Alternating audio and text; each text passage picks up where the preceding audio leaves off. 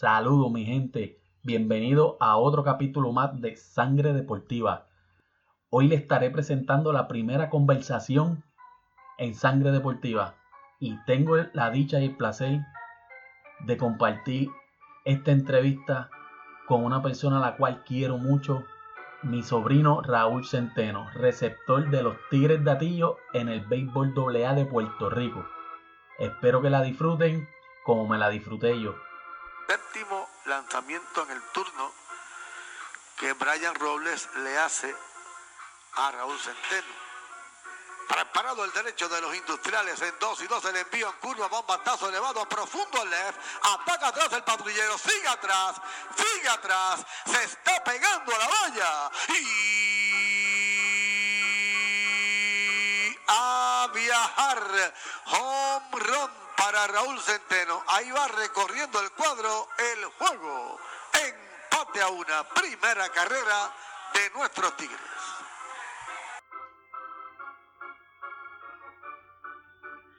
Saludos mi gente, bienvenido a otro capítulo más de Sangre Deportiva.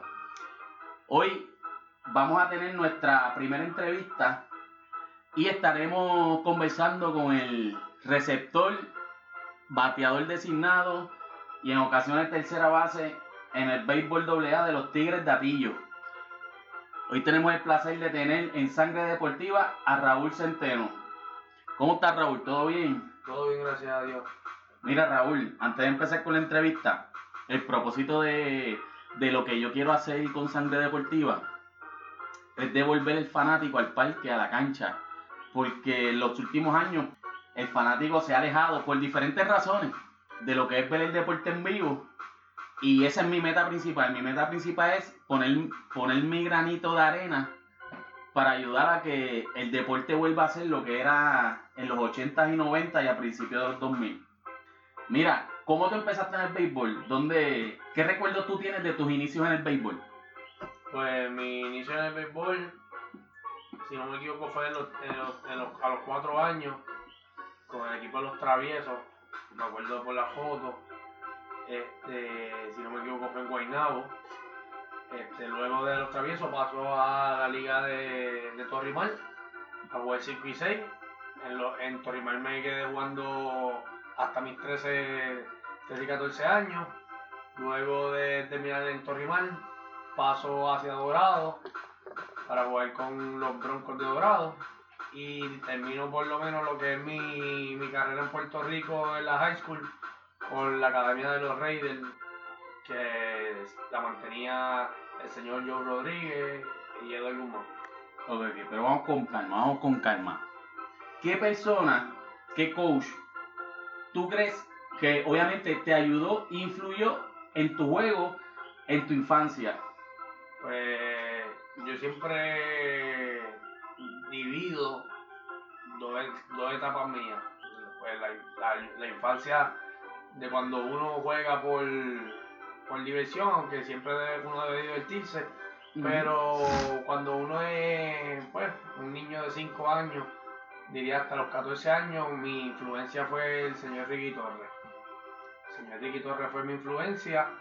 Y luego que pasó, pues ya que uno pues madura, ya uno es adolescente, y uno, uno ya ve el deporte como más, además de divertirse, uno lo ve con una meta más grande de, poder firmar profesional o irse a colegio, pues el señor, yo diría que son etapas diferentes, pues por lo menos en cuestión de mentalidad y de ver el juego diferente, el señor Joe Rodríguez me ayudó un montón en eso.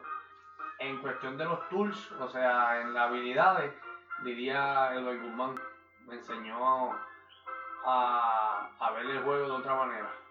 Estamos hablando de Ricky Torres, que perteneció. Bueno, Ricky Torres, yo creo que no sé si todavía tiene el récord, pero Ricky Torres tenía un récord en la AA de ser el pitcher más joven. Más joven en la historia, sí. En la historia, en. En fue a los 15 años. En ganar un juego. Si en, no me, jugar y en ganar un juego. En, en jugar y ganar un juego. Si no me equivoco, porque estoy con la mente, no tengo el dato preciso. Eduardo Guzmán, todo el mundo sabe la trayectoria de Eduardo Guzmán. Eduardo Guzmán, pues, pisó Grandes Ligas con los Expos de Montreal y con los Gigantes de San Francisco. tuvo una carrera en el béisbol profesional de Puerto Rico increíble, perteneció al equipo de los Cangrejeros de Santurce, pe- perdón, reforzó a los Cangrejeros de Santurce en el 2000, que fue el equipo que ganó la Serie del Caribe la Serie del Caribe Invicto en República Dominicana. Esa Serie del Caribe yo la recuerdo mucho porque ese equipo de Santurce rompió el récord de doble, rompió el récord de jonrones y el juego del campeonato fue un juegazo. Puerto Rico invicto, se fue a entradas extra y ese juego lo acabó Tony Valentín con un cuadrangular. Y quizá mucha gente, mucha gente dirá que estoy loco porque la gente se deja llevar solamente más en este país. Simplemente ven los que están en Grandes Ligas, en Grandes Ligas. Pero yo tengo a Edward Guzmán como en mi top 5 mejores bateadores de este país. No, Eduardo Guzmán fue un caballote. Eduardo Guzmán le daba línea a todo el mundo. Y con los indios de Mayagüez hizo estrago en el béisbol profesional de Puerto Y si Rico. no me equivoco, le dio campeonato a los, a los Lobos de Arecibo. Ahí no recuerdo, pero yo sé que con los indios de Mayagüez ganó, ganó en varias ocasiones y fue pieza clave. Y Joe, pues tremendo pues, lanzador zurdo, ¿verdad? Relevista. También llegó a jugar en las grandes ligas. Con San Luis. Con San Luis. Eso es para que vean que aquí hay mucha gente que está por debajo del radar, que tuvieron éxito en el béisbol y se dedican, en el caso de Raúl, tuvo esos mentores que ellos, ay, perdón, que ellos los ayudaron, que fueron parte de, de lo que es el juego de Raúl y lo ayudaron a, a desarrollar sus destrezas en el juego. Ok, Raúl, si tú pudieras regresar en el tiempo, ¿en qué equipo de tu infancia te gustaría estar nuevamente? Wow. Yo diría, si tuviera la oportunidad en los Piratas de Torrimán. Ok. ¿Por qué?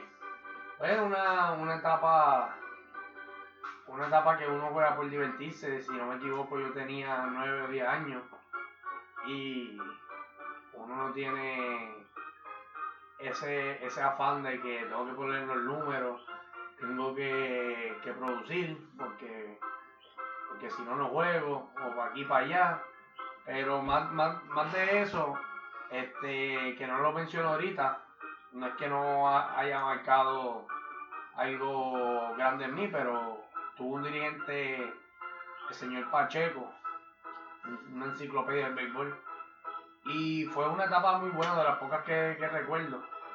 Fíjate, sí, volvería a esa, etapa de Torrimán. Torrimán yo creo que fue la cuna de Raúl Centeno. Eso es así, Pacheco. Pacheco, además de conocedor de béisbol, eh, tengo el placer de conocerlo. Y es como yo digo, además de conocedor, de historiador, es un fiebrú del deporte. Si, si alguien se disfruta el juego de béisbol en este país, es ese caballero. En el 2013, tuviste 2000, no, disculpa, en el 2012, tuviste la oportunidad de cacharle un juego sin hit al preparador hoy en día de los Tigres de Detroit en las grandes ligas, Joe Jiménez, 2013. 2013. Háblame de esa experiencia. ¿Qué tú recuerdas de ese juego? Mira, para, para hacer el, cuen- el cuento largo corto, a yo, yo lo conozco desde la high school. Cuando yo estaba en noveno, en noveno grado, yo estudiaba en la Escuela de Discípulos de Cristo en Bayamón.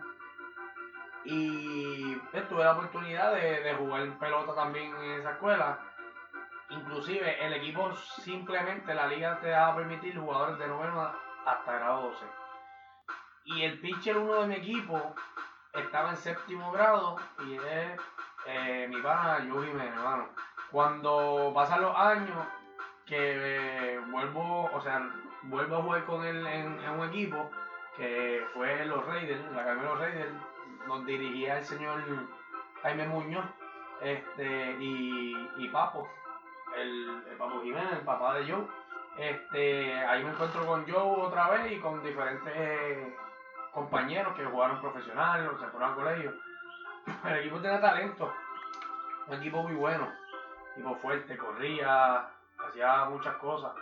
Pero si no me equivoco, ese juego fue en Luquillo, en el de Luquillo, contra Laja, si no me equivoco. Era un equipo del sur. Ese día, mi memoria no es muy buena, pero creo que yo ponchó 19 o 18 bateadores. Y pues nada, la comunicación de John conmigo fue algo, fue algo bueno, mano. O sea, nos conocíamos de años y obvio era, lo seguiré diciendo, el mejor, el mejor prospecto de ese año que había en Puerto Rico era ese hombre. Desgraciadamente, como son las cosas en este país, este no drafteó.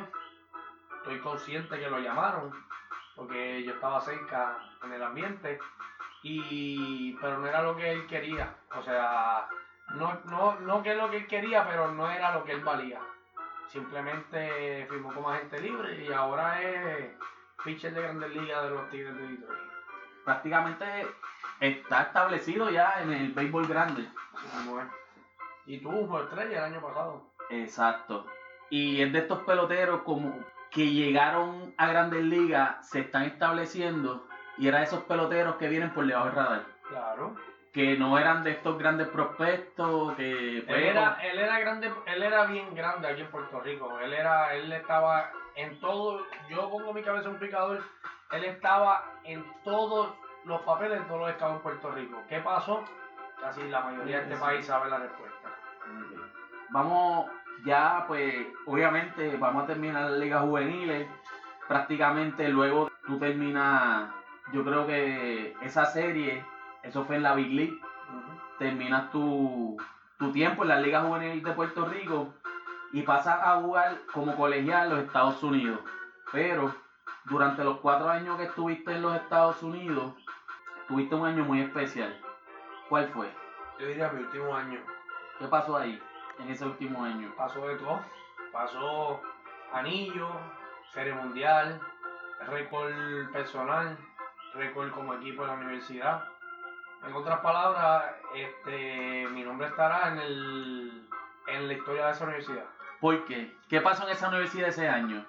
Que se ganaba un campeonato, se llegaba a primer lugar de la conferencia, primera vez que se ganaba conferencia, obviamente, primera vez que se ganaba una super regional, porque si no ganas conferencia no podía ir a super regional, al menos que estuviese rankeado, pero nunca lo tuvieron. Y primer equipo en la, en la historia de la universidad en llegar a una serie mundial. Y cómo se, este, esa, si no me equivoco, ¿verdad? Esa serie mundial se jugó en Idaho, ¿verdad? Idaho. En Idaho. Y ahí pues el equipo no, pues no, no corrió con, ¿verdad? No Con tuvieron suerte, no corrimos no, con suerte. no corrieron con suerte porque el primer juego fue un juego cerrado Contra Luis, Luis Santos. contra Luis San Clark que terminó ganando el torneo, ¿verdad? O sus campeones. Ese año Luis San Clark, si no me equivoco, fue que ganó. Sí, ellos ganaron. Ok. Pues eso fue un año de verdad que ese año bateaste encima de 300. Empezaste en la primera semana de competencia, diste dos cuadrangulares, ¿verdad? Después, pero siempre te mantuviste ahí con el bate, tuviste excelente año. Ahí terminas tu, tu participación como jugador colegial. Entonces regresas a Puerto Rico. ¿Con quién debutaste en el béisbol AA? Con los azucareros de Yabucoa. Ok, ¿y cómo llegas a los, a los azucareros de Yabucoa? Yo todavía me hago la pregunta, pero más o menos, si no me equivoco, ese año que yo jugué con Jaime, había un, un señor que se llamaba Ernie, si no me equivoco era la piel Santana, Ernie. Y Ernie parece que estaba, o sea, me vio jugando en esa Big League y en esos torneos. Y ese año, el año, el- mi primer año de colegio, me cogieron en el primer pick del sorteo de los novatos de la AA. Ok. ¿Te recuerdas de cómo fue tu debut con Yabucoa? ¿Te acuerdas de tu primer turno? ¿Cómo fue? El primer turno fue, si no me equivoco, base llena, juego de playoff y en la loma estaba Joel Morales, el zurdo de las piedras, tremendo pitcher, Joel Morales. Y habían como 1500 personas, 2000 personas allí en Yabucoa. Eso fue, no fue un shock para mí, pero fue algo, nunca, yo creo que nunca en este país, nunca había visto el parque No, tan lleno. No, y no es que el parque tan lleno, es que el que Que las ligas juveniles no se llenan así. No, y obviamente el que sabe por doble A, yo me atrevo a decir sin, sin, ¿sabes? sin temor a equivocarme, que la mejor fanaticada del béisbol doble A son los azucareros de Yabucoa. Pueden decir, pueden roncar los de Calle, que si los de Sidra, La mejor fanática de la mejor fanática de este béisbol es la de Yabucoa. Y la única fanaticada que viaja como visitante Ya hubo. es Yabucoa. ¿Y qué pasó en ese turno? Me acuerdo, el primer picheo fue recta. Recta por todo el medio, estaba frisado, ni le hice swing. Y ahí fue como que se fue el- los nervios, se fue todo. El próximo picheo fue breaking pitch, bola. Y me repitió la recta y le di doble para el gap, para irnos al frente del juego. Y en la serie, porque ganamos ese juego. En el tiempo que lleva en la AA, ¿cuál ha sido el momento o el juego más emotivo en el que tú has participado? Yo diría que ese mismo juego, ese primer juego, siempre es más emocionante. Siempre, eso fue, fue algo, fue algo grande, algo grande. Yo creo que ese juego contra las piedras ha sido, ha sido ese, ese momento que todavía marca en mí. Ok. Después de, de militar, tuviste prácticamente, no me voy a dejar llevar por años, pero temporada y media con los, con los azucareros de Yabucoa. Luego pasa con, luego firmas con, con el Melau Melau de Vega Baja. Yo, tu- tuviste un año bastante bueno. Eh, en el segundo año con Vega Baja, pues te, te vas en cambio para Sabana Grande. Y ahí de Sabana Grande prácticamente llegas al final de la temporada, ¿verdad? Y terminas este año, eh, que fue el año pasado, y terminas este año con los Tigres de. Actualmente los Tigres de están, tienen tres victorias y nueve derrotas. Un inicio bien lento. Han jugado, he tenido la oportunidad de estar en varios juegos de Atillo. Muchos juegos que han estado ahí. No se tuvo suerte. Pero en los últimos seis juegos de la temporada, Atillo juega para 500. 3 y 3. El equipo se está viendo mucho mejor. Y obviamente tu bate ha despertado en esos últimos seis juegos, que ha sido de gran ayuda para el equipo, junto con, con el otro catcher Cristian Padilla, que está teniendo un excelente torneo. El tercer bate, Eliezer, que está, no mm, prácticamente no lo están sacando de out. Y el equipo se está viendo mucho mejor. Ya están en la cuarta posición de la sesión y este domingo se preparan para jugar, con- para jugar contra los Titanes de Florida, de Florida. Ya pasaron 12 juegos de la temporada. ¿Qué metas tienes para estos últimos 8 juegos? ¿Y qué tú esperas de tu equipo, los Tigres de Atillo, en estos 8 juegos? Bueno, la, meta es cualificar. La meta es, es colarnos en, en ese baile, colarnos en los playoffs. Este, nada, siempre me han enseñado que uno muere, uno muere en la raya. El récord a lo mejor no nos distingue mucho. Hemos tenido alta y baja. Somos un equipo bien joven. Un equipo bien joven. Diría que solamente hay, si no me equivoco, Cagaldo, que es el, el, jugador con más o sea, el jugador activo con más edad en la AA, el pitch, el sur de nosotros, Nelson Molina, que acaba de llegar a, su, a sus 400 hits, y Talí, que es uno de los pitchers de nosotros de nuestro bullpen. Pero al paso de, de, de- o sea, sacándolo a ellos, son un equipo bien joven, son un equipo de, yo diría, de los 19 a los 26 años es un proceso, un proceso. También pues, no se puede descartar que tenemos a equipos como, como Camuy, equipos como Florida, el mismo Utuado, tiene tremendo equipo. Y pues Barceloneta no está malo tampoco. Simplemente tenemos que robarle un jueguito a todos los que vengan por ahí y mantener a Barceloneta en el sótano. Es un equipo que está en, como dirían, en renovación. Y se ha visto, se ha visto el juego tras juego, a pesar de ese arranque tan lento, se, se ha visto la mejoría del equipo y que están engranando. Y los juegos que vienen son importantes, así que vamos a ver cómo les va. Con esta, con esta pregunta, el tema de la AA, como te mencioné al principio, mi propósito como, fa- como bueno, sí, como fanático del béisbol AA, porque yo soy, yo soy fanático del béisbol en todas sus etapas, y obviamente eso incluye el béisbol AA. Yo quiero que tú me digas, esto no es en son de, de criticar la liga, ¿sabes? No, no estamos en eso. Yo lo que quiero es que tú como pelotero me digas ¿cómo tú, qué tú crees que debe hacer la liga para atraer ese fanático otra dentro del parque? ¿Qué tú ves que se puede mejorar como, como torneo, como liga? Oye, como se puede decir hasta como espectáculo. El, el fanático está pagando una taquilla. ¿Qué tú crees que, que deba pasar para que la gente se anime a ir al parque y no sean fanáticos de redes sociales solamente?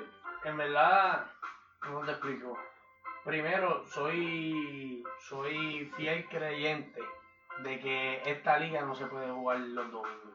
Soy fiel creyente que esta, esto es una liga semi-profesional, porque el que no sepa, a nosotros nos pagan por jugar.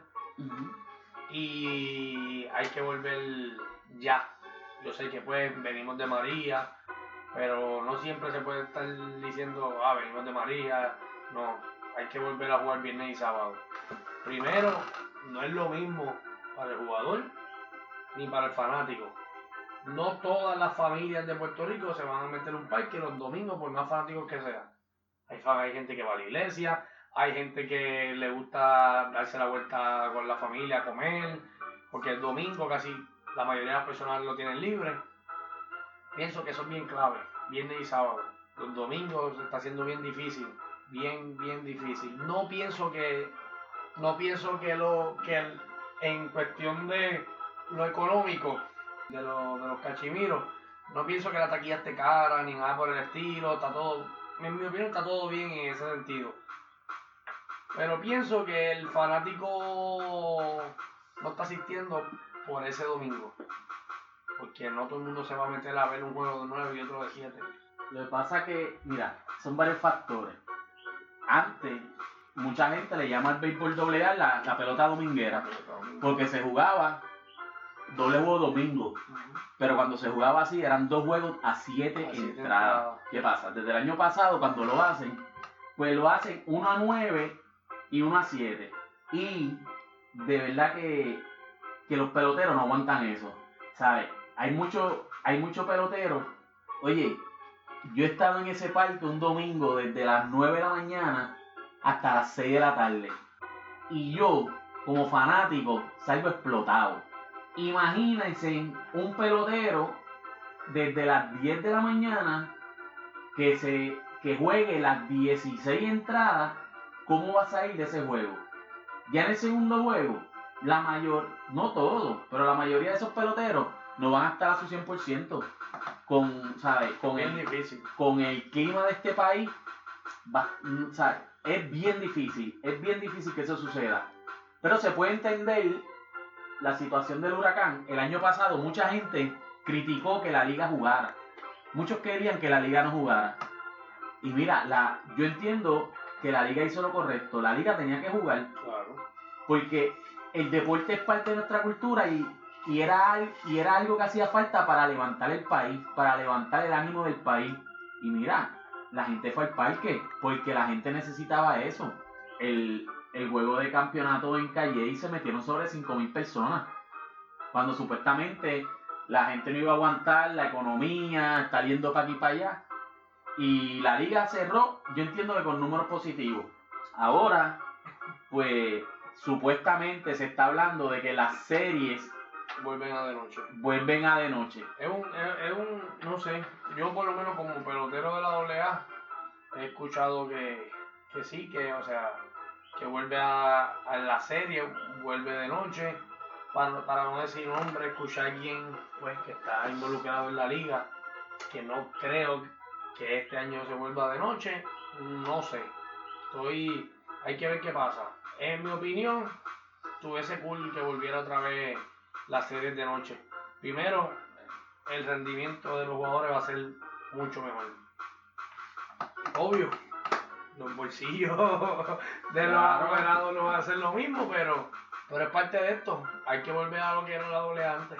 Ok, este, ya cerrando el tema de la AA, esperamos que tengan éxito en los próximos juegos que vienen por ahí. Pero como pelotero, ¿sabes? obviamente sabemos que tú tienes que ser, eres un fiebre del deporte. ¿Qué equipo sigues en las grandes ligas? yo soy fiel fanático de los Mets de Nueva York desde pequeño. Siempre, siempre he sido fanático del mismo equipo por lo que tengo de vida. ¿Cómo, cómo ves el equipo este año?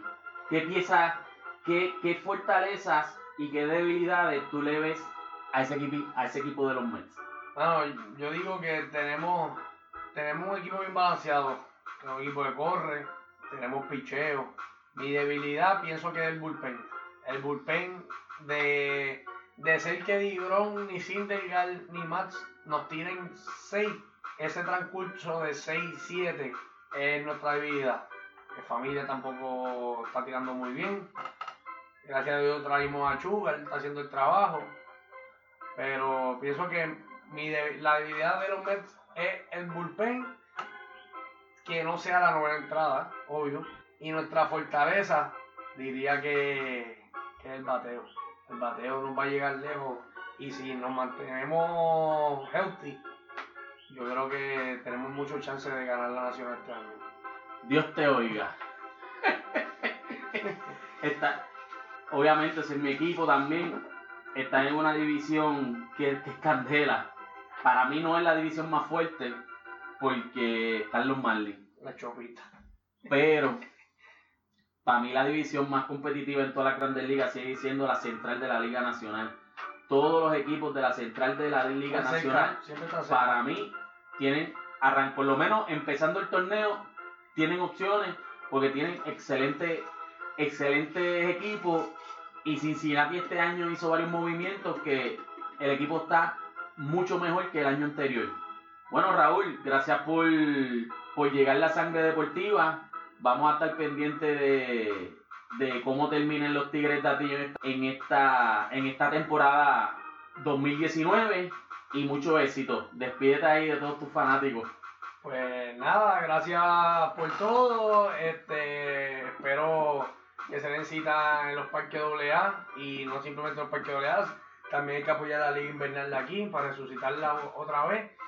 Y nada, que viva el béisbol y que viva los deportes. Así que aquí concluimos nuestra primera entrevista en Sangre Deportiva. Van a venir muchas entrevistas, van a venir muchos reportajes y recuerden, la meta de nosotros como plataforma es llegar a nuestros fanáticos y hacer que esos fanáticos regresen al parque, regresen a la cancha. Recuerda que te puedes comunicar con nosotros a través de Sangre Deportiva PR a gmail.com y nos puedes sintonizar a través de todas las plataformas donde se descargan lo- los audios de podcast. Muchas gracias por su atención y nos vemos en la próxima.